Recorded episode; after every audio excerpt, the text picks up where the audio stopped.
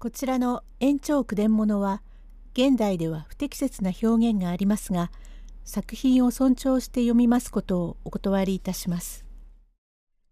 神経重ねが淵第80席花車は襲ってきた武士3人を簡単に蹴散らします。用語解説微老のお話下品なお話ということ。小金野原。現在の松戸市小金辺り。花車はびっくりしたが左の手に傘を持っており右の手は空いておりましたが押さえつけられ困りました。花車。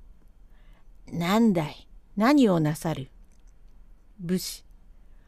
我々は浪人者で食い方に困る天下の力士と見かけてお頼み申すが路銀を拝借したい。路銀たってあんたわしはお前さん相撲取りで金も何もありはしないが困りますよ。そんなことをして金持ちと見たは目違いで金も何もない相撲取りだよ。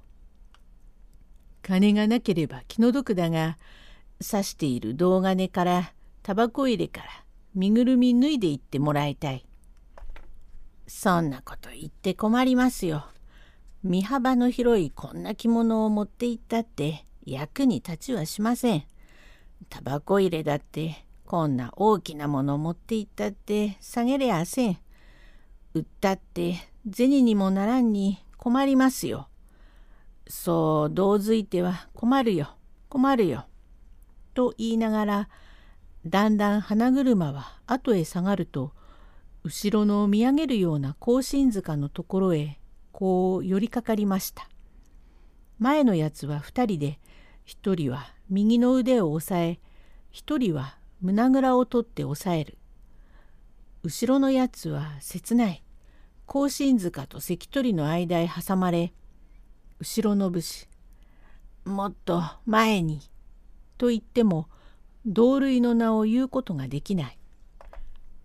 この3人は安田一角の回し者花車をすっぱだかにしてなぶり殺しにいたすようにすればこれだけの手当てをやるということに党より頼まれているところ出会ってちょうど幸いいい正月をしようという強欲非道の武士3人やっとつらまいたが花車は利口者だからこやつらは悪くしたら回し者だろうと思いまあそんなに抑えられては困りますね。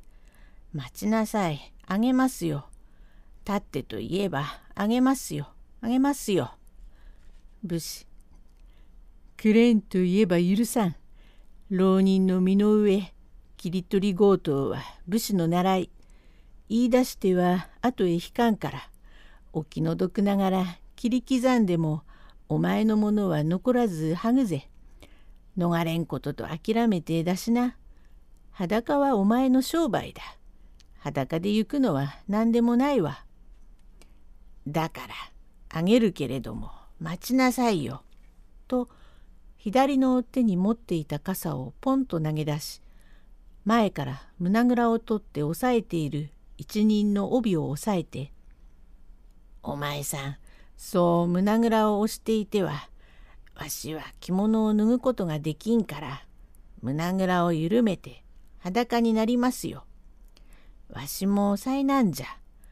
寒くはないからわしに裸になれってばなりますから胸ぐらを押さえていては脱げませんから緩めて。前のやつはうっかり緩めるところを見て「何をなさる」と言いながら一人のやつの帯を取ってポンと投げると甲信塚を飛び越して後ろの沼の中へポカンと薄氷の張ったところ泥の中へ入った。すると右の手を押さえたやつは驚きバラバラ逃げ出した。悪いやっちゃこんな村境のところへ出やがって追いはぎをしやがって悪いやつじゃ。こんだここらうろうろしやがるとぶち殺すぞ。いや、後ろに誰か嫌がるな。こいつ組みついてやがったか。まことにどうも恐れ入った。まことにもクソもいらん。これ手前のようなやつが出ると村の者が難儀するからこの後しないか。するところではござらん。まことにどうも。悪いことするな。これからはしないか。どうだこの野郎。と押しつけると、うーんと息が止まった。野郎、死にやがったか。くたばったか。野郎死んだか。ああ、死にやがった。バカなやつだ。と、ひねり倒すと、微老のお話だが、鼻血が出ました。みっともねえ面だな。こいつも投げ込んでやれ。と襟紙を取って沼へ放り込み傘を持ってのそりのそり水街道の麹屋へ帰るという相撲取りというものは大まかなものでさてお話は2つに分かれてこちらは宗吉の手を引きヨーヨーのことで宿屋へ着きましたなれども心配をいたしました挙句で母親がきりきり尺が起こりまして寸泊のようで宿屋を頼んでも勤勉にいい医者もございませんから思うように治りません。まあ治るまではというので投留いたしておりました。そのうちにおいおいと病気も治る様子なれども時々キャーキャー痛み硬いものは食われませんからおかゆをこしらえてこれを食いそのうち年も果て正月となりちょうど元日で元日に寝ていては年の初め縁起が悪いと田舎の人は縁起を祝ったもので体が悪いくせに我慢して宗吉の手を引いて出立いたし小金野原へかかり塚崎村のしるべのところへ寄って病気の間厄介になろうと小金野原から三里ばかり参ると大きな観音堂がございますがみぞれがバラバラ降り出してきて子供にばあさまで道ははかどりません。とっぷり日は暮れる。するとしきりに痛くなりました。宗吉。かか様また痛いかえ。ああ、痛い。ああ。あのお医者様からもらったお薬は小せえ手包みの中へ入れておいたが、あすくへあげておいたが、あれ、我持ってきたか？あれ、俺、置いてきた。困るなあ。子供だな。かかさまあんべえ悪いだから、薬大事だからって考えもねえで。だって俺もういいってからよかんべえと思って何も持ってきなかった。困ったなあ。あ痛い痛い。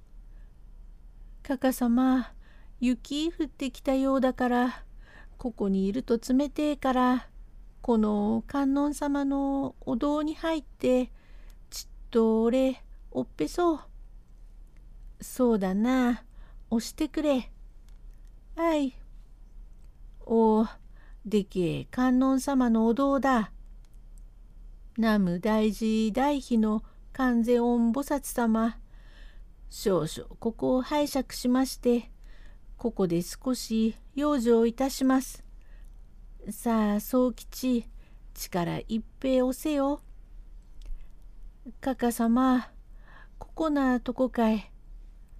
もっとこっち。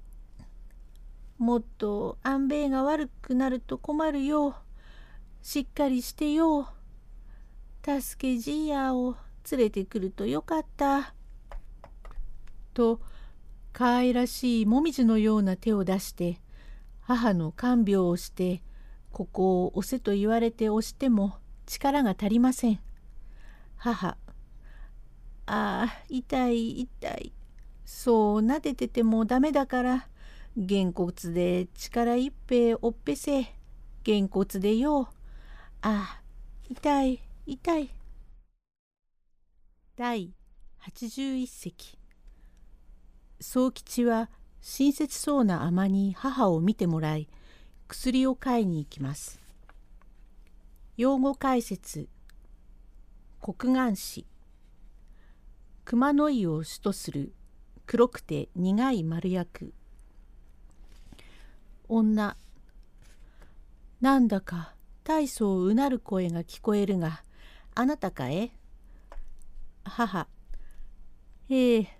旅のもんでごぜえますが道中で安兵衛が悪くなりましてね快くねうち歩いてきましたから腹中でかかってスパクが起こって糸をごぜえますから観音様のお堂をお借り申しました。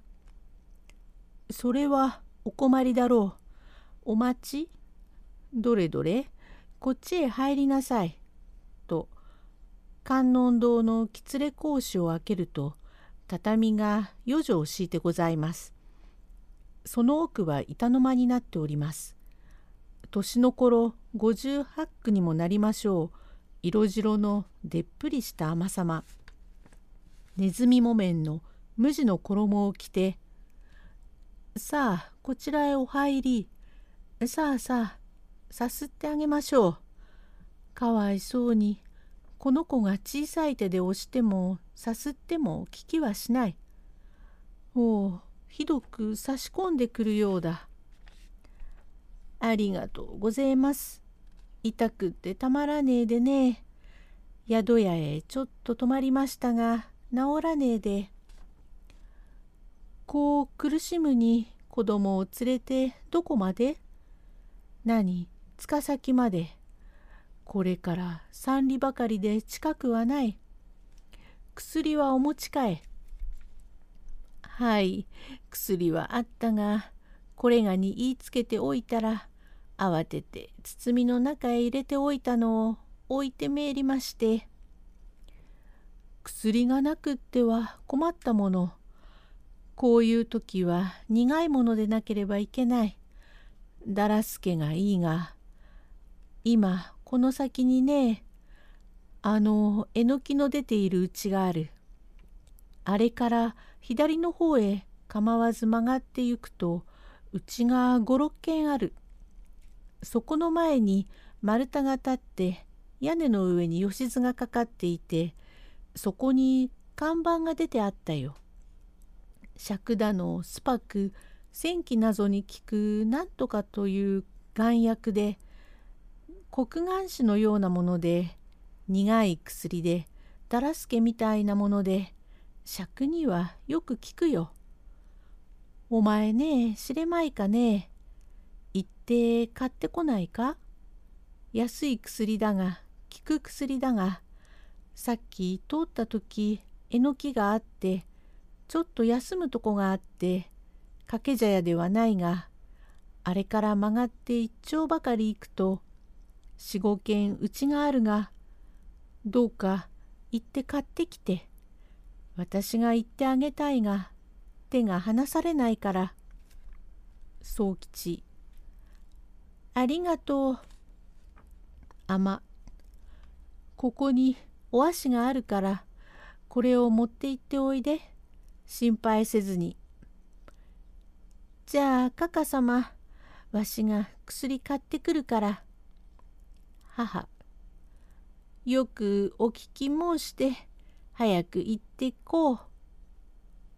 はい、ご出家様、お願い申しますよ。愛よ。心配せずに行っておいで。かわいそうに年もいかんに旅だからおろおろして涙ぐんで。いいかえ？知れたかえ？さっき通った四五丁先のえのきから左に曲がるのだよ。あい。とおろおろしながら宗吉は年は遠だが親孝心で発明な生まれつき急いで降る中を四五丁先を目当てにして参りました。さっき通りましたところは覚えておりましてえのきのところから曲がるとなるほど四五軒うちがある。そこへ来て宗吉ここらに尺に効く薬でだらすけというような薬はどこで売っておりますか?」と聞くと「ここらに薬を売るとこはない。小金まで行かなければない。小金というのは小金までは子供でこれからはとても行かれない。そのうちには暗くなって腹中で犬でも出ればどうする早くお帰りと言われ心細いから宗吉は帰って観音堂へ駆け上がってみると情けないかな母親は喉を二巻きほど丸抜けでくくられて虚空をつかんで死んでいる。背負ったものもまた母が持っていた多分の金もひっさらってかの尼が逃げました。ああおっかさまどうして絞め殺されたかねと首に縛りつけてある丸抜けを震えながら解いているところへ通りかかった者は富士心村の観音寺の和尚道恩と申しまして年取ってはおりますが村方では用いられる和尚様。隣村に法事があって男を一人連れて帰りがけ和尚急がんじゃいかん。男なんだかひいひいという声が聞こえるように思うだ。ひいひいと？おっかねえと思ってここはね化け物が出るとこだからね化け物なぞは出やせん。けれども腹中でひいひいという声がおかしかんべえ。何も出やしない。あれ冗談じゃねえ。だんだんあれあれあれは観音様のお堂だ。こに人がいるのではないか？暗くって見えません。提灯だしな。と提灯をひったくって和尚様が来てみるとくびり殺された母にすがりついて泣いている。どういうわけか？と聞くと泣いてばかりいてとんと分かりません。ようやく騙して聞くとこれこれという。和尚とんだことだとすぐに友の男を走らして村方へ知らせますと百姓が23人来て死骸とともに宗吉を富士心村の観音寺へ連れてきてだんだん聞くと頼るところもない実に哀れの身の上でありますから。和尚まことに因縁の悪いので親の菩提のためわしが丹精してやるから敵を討つなぞということは思わんがいい。わしの弟子になって母親や兄さんのために追善供養を弔うがいい。とこの和尚が丹精してようやく弟子となり頭を反りこぼち宗吉が宗官と名を変えて観音寺にいるところから図らずも敵の様子が知れるというお長いお話。ちょっと一息つきまして第82席へ続く。